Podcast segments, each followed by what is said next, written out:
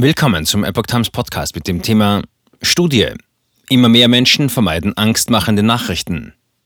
Ein Artikel von Epoch Times vom 15. Juni 2022.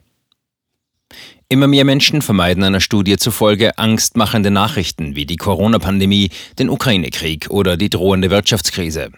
Die Themen, die Journalisten für die wichtigsten halten, politische Krisen, internationale Konflikte oder Pandemien, scheinen genau diejenigen zu sein, die auf manche Menschen abstoßend wirken, erklärte der Hauptautor der am Mittwoch veröffentlichten Studie des Reuters Institute an der Universität Oxford, Nick Newman. Der jährliche Bericht basiert auf Online-Umfragen des Meinungsforschungsunternehmens YouGov unter 93.000 Menschen in 46 Ländern Ende Januar. Im April starteten die Meinungsforscher angesichts des Ukraine-Kriegs eine weitere Umfrage unter 5.000 Menschen in Großbritannien, den USA, Deutschland, Polen und Brasilien.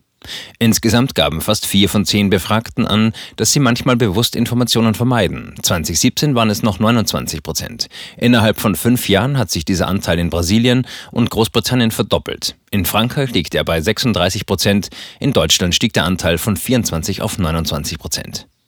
Als Hauptgründe nannten 43 Prozent der Befragten den Wiederholungscharakter vieler Nachrichten, besonders bei Corona und politischer Berichterstattung.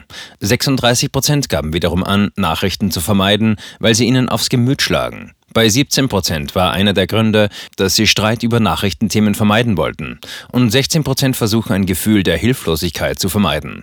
29 Prozent ignorieren schließlich Nachrichten, weil sie diese für voreingenommen halten oder ihnen nicht trauen. Das allgemeine Vertrauen in die Medien nahm im Vergleich zum Vorjahr von 44 auf 42 Prozent ab.